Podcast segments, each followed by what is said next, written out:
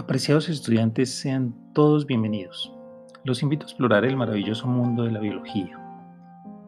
La psicología en su carácter de ciencia integra aspectos clínicos y médicos que ha venido heredando de las investigaciones de los siglos anteriores, como es el caso del funcionamiento del sistema nervioso central, las células nerviosas de neuronas, el sistema nervioso simpático y parasimpático. Los estudios e investigaciones realizados al sistema nervioso han permitido que la visión de la psicología se amplíe.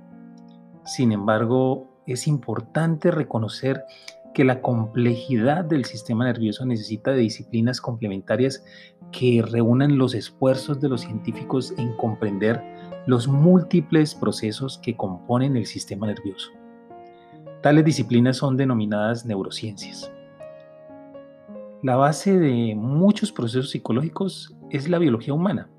Sin embargo, es importante diferenciar el objeto de estudio de la psicología y las neurociencias.